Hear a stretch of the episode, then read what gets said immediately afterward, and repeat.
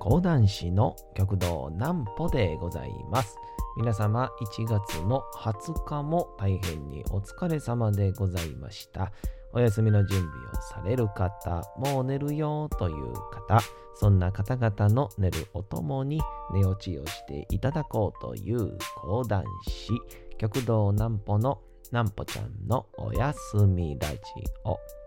このラジオは毎週月曜日から金曜日の23時から音声アプリサウンドクラウド、Spotify、Amazon Music、Podcast にて配信されております。そして皆様からのお便りもお待ちしております。お便りは極道南歩公式ホームページのおやすみラジオ特設ページから送ることができます。えー内容は何でも結構です。ねえねえ聞いてよなんぽちゃんから始まる皆様の日々の出来事や思っていることなどを送ってください。えー送ってくださったご希望の方にはなんぽちゃんグッズをプレゼントいたしますので、住所、お名前もお忘れなくと、えーいうことでございまして、1月20日もですね、えー皆様お疲れ様でございましたという感じなんですけど、今日はですね、あのーこの前言うてた、えー南流兄さんの、えー奈良での会があったんですよ。で、その会があった時に、なんかそれが、なんか奈良テレビとかの方々の、なんか、なんだろう、奈良テレビにいらっしゃる方がちょっと別でまたやってることなんですかね。えーそういう形でちょっと別の媒体みたいなところに配信で載っけるためのインタビューみたいなね。あなんかまあ僕みたいなやつが偉そうにインタビューみたいなやつに答えちゃいましてね。まあそれはもう一応なりゅう兄さんがしっかり答えた後にちょろっとだけ、えーやったんですけど、その時にちょっと、えーされた質問で、えーまあそれなんだ大変？おもろいではないな。ちょっと大変やったんで、えーそれについていろいろと考えてみ、えたことがあったんで、えー講談師の意義的なもんは喋ろうと思います。それではこちらのコーナー行きましょう。なんぽちゃんの明日は何の日？えーさて、明日ですね、1月の21日でございます。さあ、明日がどういう日かと言いますとですね、えー1月21日、ライバルが手を結ぶ日でございます。えーなんかね、えー歴史がまつわるのか何かわかりませんけども、読んでみたいと思います。ライバルが手を結ぶ日、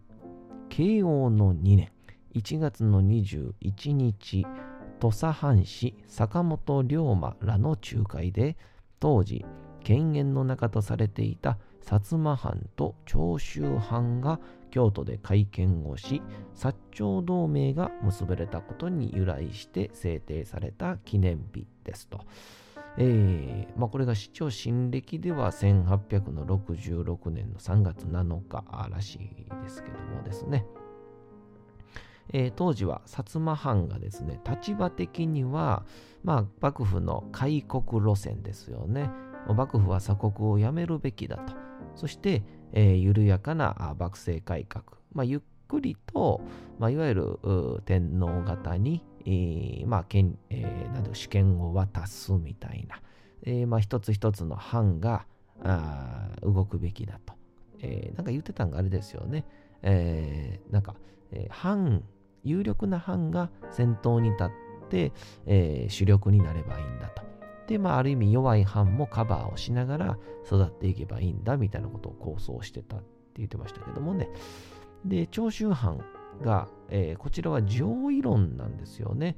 いわゆる尊皇上位ですから、まあ、天皇をもとに、えー外のいわゆる何て言うんでしょう敵国であったりとかもうそれも倒してしまわないといけないんだっていうそういう考え方で方針的には、えー急進的な反幕府っていう倒幕体制ということでもうすぐに幕府を倒さなくちゃいけないみたいなそういう考え方だったと。で両者はあ容易に相入れない立場関係にあったとされていたということ。だから薩摩藩は言うたら幕府は潰さなくてもいいって思ってたんですねいわゆる。で、長州藩は潰すべきだったと思っていたってことですね。ちょっと間違えましたね、序盤。えー、そこに加えて、えー、元治元年7月の19日、えー、1864年8月の20日に起こった金門の変。まあ、あの他で言うと、あの、ハマグリ御門の変ってやつですね。えー、なんかさ、懐かしいですね。えー、倒幕行動を起こした長州藩と幕府支援の薩摩藩とで武力衝突があり、これ確かあれですね、ドラマの陣にも出てきましたよね。で、確かここで西郷さんが盲腸になるんですよね。急性虫垂炎っていう。えー、武力で勝る薩摩藩に長州藩は大惨敗を喫しておりましたということで。が、えー、薩摩藩内部での方向性が変わり始めたのを機に、倒幕の目的のために、えー、敵対関係にあった薩摩藩の西郷隆盛、そして長州藩の桂小五郎、えー、後の木戸孝允、えー、両方が薩摩両、えー、坂本龍馬仲介のもと、お互い認め,、えー、認めるべきとこは認め合い、過去ではなく未来へ向けた話し合いの末に両藩が手を結んだことになり、えー、以後の明治維新へとつながっていくという、いいですね。なんか寝る前に一つ勉強してしまいましたね。これ意外とこの、なんだろう、なんだろうな、歴史の教科書のワードみたいなんて覚えてるんですよね。尊王攘夷とか、えー、開国とかね、うん、倒幕とかあるんですけど、いざいざじゃあ、上位、だからそれぞれなんですかね、事細かに、えー、説明してみたいなに言われると、ちょっとやっぱ分かんなかったりするんですよね。僕もじゃあ今、ふとなんか自分の記憶たどりに喋ってたらちょっと間違ってましたもんね。薩摩藩は幕府を改革すればいいんだって初めは言ってたんだと。で長州藩は、まあ、今の山口ですね、倒幕すべきだと思ってたと。だから当時、改革の仕方でも本当に100人おったら100通りがあったんでしょうね。この2つだけではなくて。えー、これはもうね、掘り下げていったらもう止まりませんから、うん、また細かいのは。特に最近ちょっとね、えー、明治期の時代の出来事も、えー、少しずつ、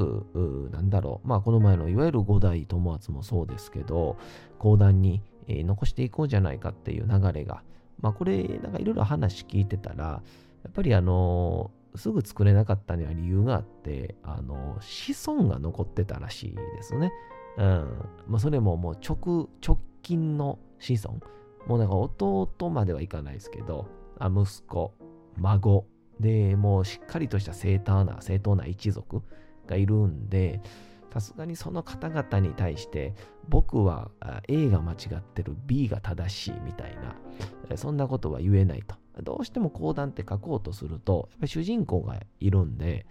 でまあ大河ドラマもそうですけどやっぱ明智光秀って今回ねやっぱ長谷川、えー、弘樹さんががかっこよく演じてるんでまあきっと明智光秀にもえー、まあ本能寺を打つちゃんとした理由があったんだろうみたいな描かれ方、えー、そこまで行くにどういうふうに明智光秀は、えー、苦悩をしていったのかっていう本当に明智光秀をヒーローとして描いてますけど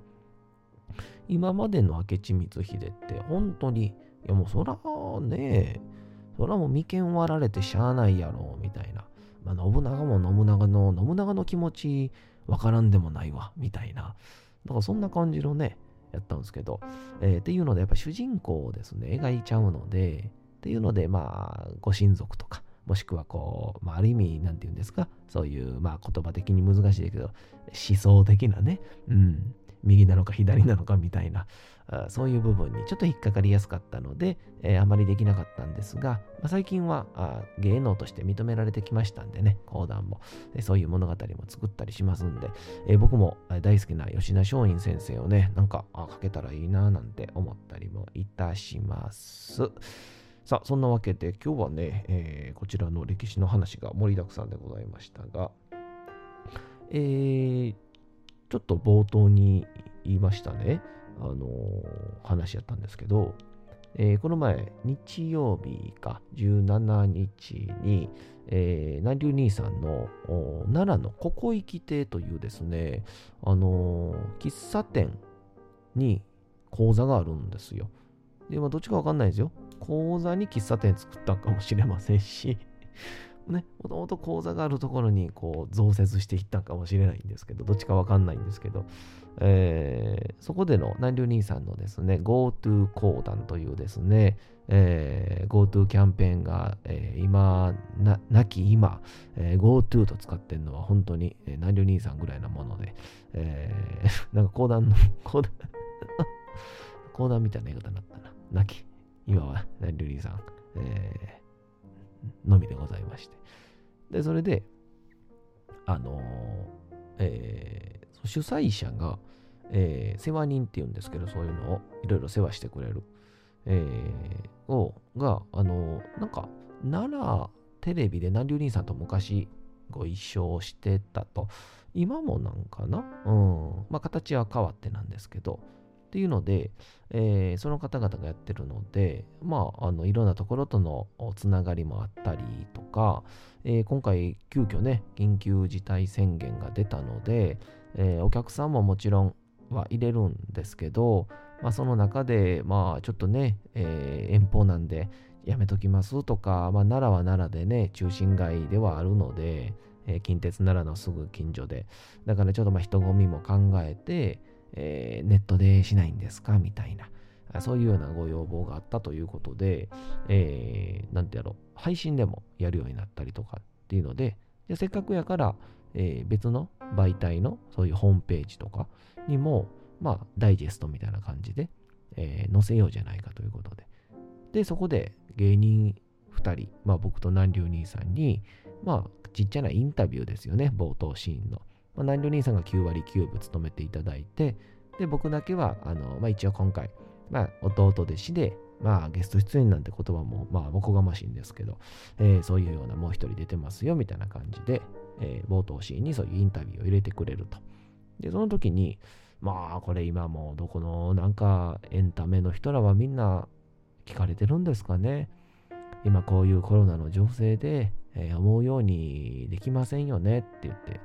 でも、不要不急と言われながらも、社会にこんだけのことができます、みたいな、えー、そういうことを、思いを持ってると思うんで、言うてくださいっていう、その、持ってると思うんでって、やめてよ、と思ってまあでも、それぞれがね、やっぱ持ってると思うんですよ。エンタメを止めないとか。今回やったら M1 なんかね、漫才を漫才は終わる、漫才は止まらないみたいな感じやったんですけど、でもやっぱ結果的にそれはもちろん不要不急ですけど、あの、M1 をやってる約4時間、みんなやっぱコロナのことを忘れてましたもんね。えー、メディアで忘れさせるんですから、やっぱ、やっぱ演者の、そして裏方の熱量っていうものが本当にすごかったんだなっていうのを改めて感じましたけども、まあ、エンタメの凄さっていうのを感じましたね。で、まあ僕ら自身もそういうふうなことをこう聞かれるんですよ。で、マナリュ兄さんは、なんてお答えしてたかな？忘れちゃった袖にいたんで、えー、ダリュ兄さんも、まあまあ本当に時代の転換期に、いると思うから、えー、まあまあそれをですね、えー、むしろポジティブに、捉えていきたいですっていう言ったら、まあ、講談会もね、予選の世界なんて、本当にこう、いわゆる配信機器とか、そんなものとは一切縁がなかった世界ですから、でそこに、まあ、ズームとか、ツイキャスとか、いろんなものが入ってきて、えー、まあ、皆さん、え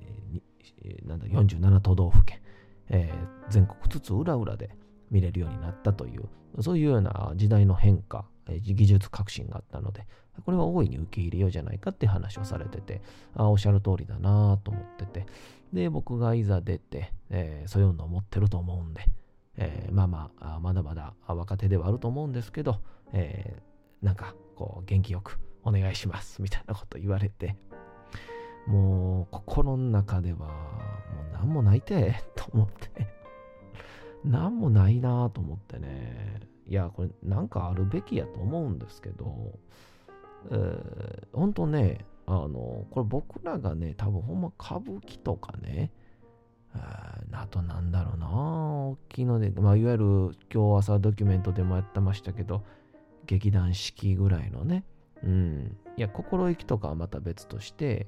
えー、そういう規模のものとか、すでにファンがいるとか、すでに、えー、人生を変えられた人たちがたくさんいるっていう、そういう方面ならわかるんですけど、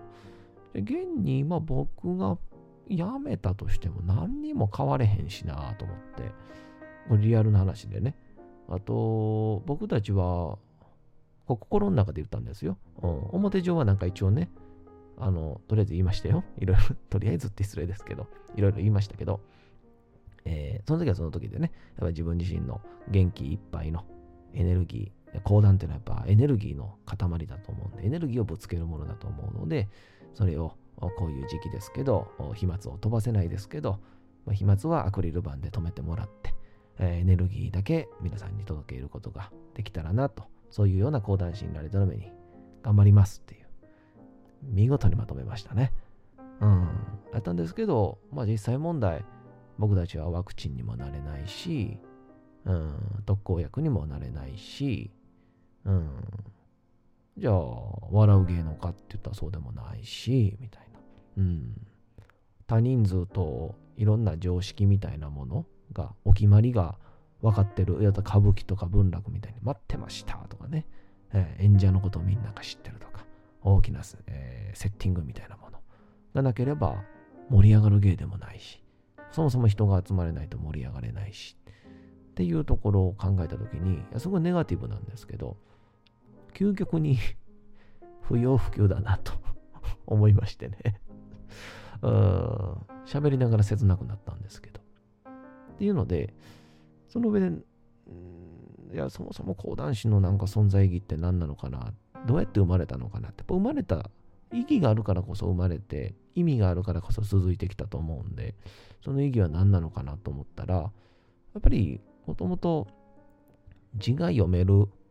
元武士、浪人、いわゆるリストラされた会社員ですよね、が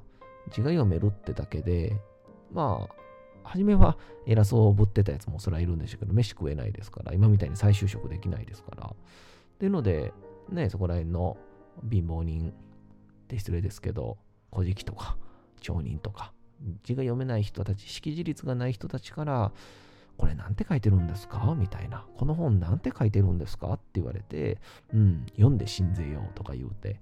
で、読んで、ああ、そうなんですねって言って、こう、いわゆる、まあ、勉強なんてをおいそれたことじゃないけど、いろいろ学びたいっていう知識的欲求みたいな、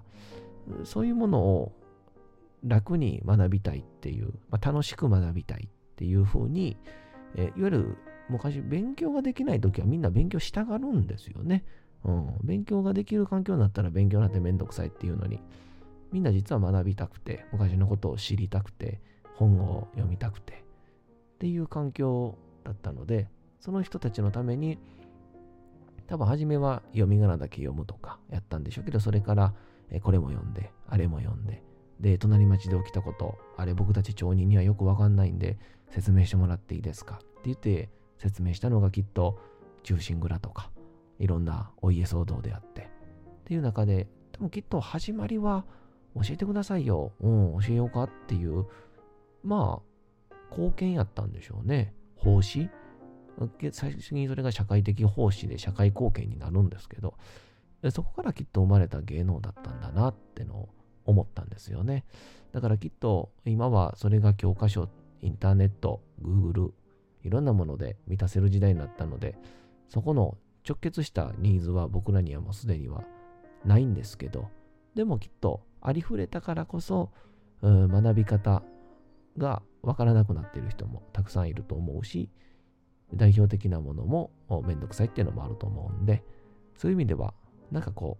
う、楽にな学べるみたいな。勉学じゃない。勉楽みたいな。あそんなことを今日考えておりましたんで、今後講談会に生かしていこうと思います。それではお次のコーナーいきましょう。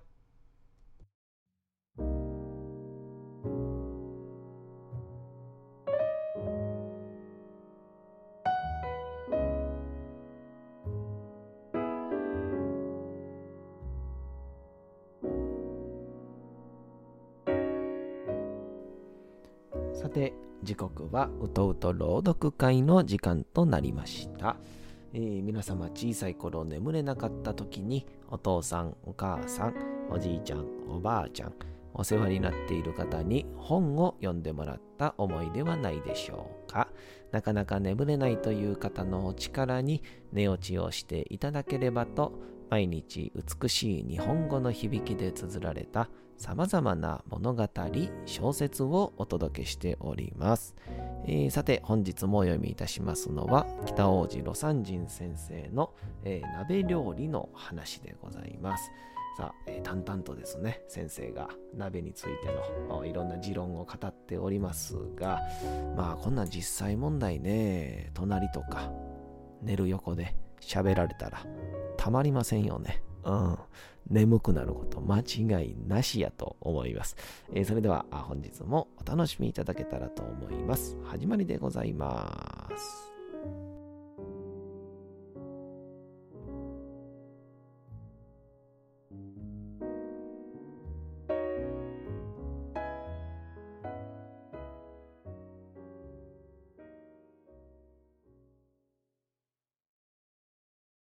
鍋料理の話。北王子魯山人。味がまちまちになってしまってはそれはそれで面白くない。また幾人もが変わる変わる世話をすると必ずこういうことになる。一人きりで世話をするにしても味加減というものは厳密に一致するとは言えないからどうしても前もって料理に必要な分量だけ作っておくのがよい。味はあまり強めでないのがよいが、これはその家の風でこしらえるのがよいと思う。タレを作るには、すでにご承知であろうが、砂糖と醤油と酒とを適当に混和する。酒はふんだんに使うのがよろしい。ガンザ増しでよい。アルコールは含まれていなくていいのだし、飲んで酔おうというのは異なるから、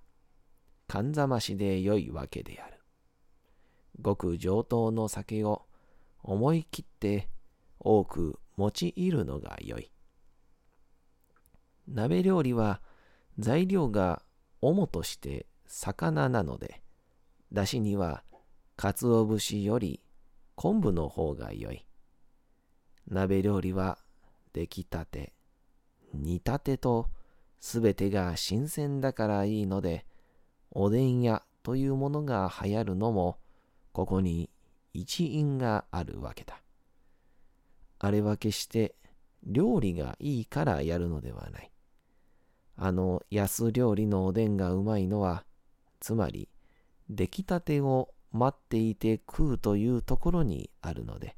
実際はうまいものでも何でもないのである。舌を焼くような出来たてのものを食べるから、おでんはうまいものと評判になっているが、その実、粗末な食べ物なのだ。粗末なおでんすら、出来たてゆえに私たちの味覚を喜ばすのであるから、お座敷おでんといえる鍋料理は、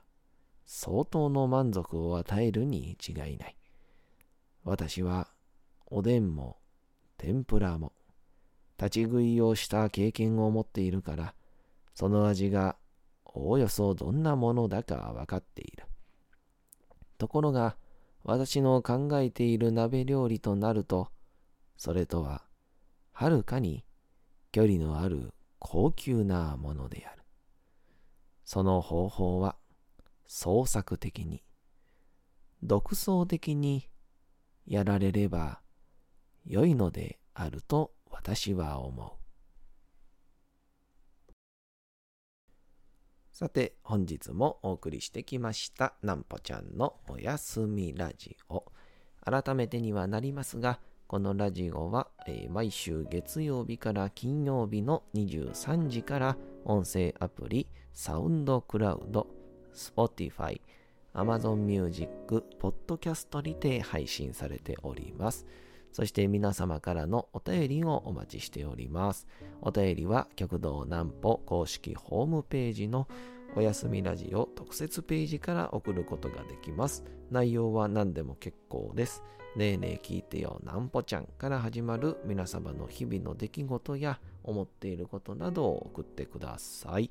えー、送ってくださったご希望の方にはなんぽちゃんグッズをプレゼントいたしますので、住所、お名前もお忘れなく。おやすみ配信、なんぽちゃんの YouTube チャンネルともどもに登録をよろしくお願いいたします。さあ、本日もですね、えー、なんかあの BGM に引っ張られてなのか、なんかしっとり喋ってしまう感じになってますね。あれの感じで、なんか淡々とくだらないことを喋れるようにもなりたいなと思うんですけど、えー、環境に引っ張られやすい、えー、ナンバーワンの男でございますから、えー、今後もいろいろ挑戦していこうと思います。というわけでございまして、1月の20日も大変にお疲れ様でございました。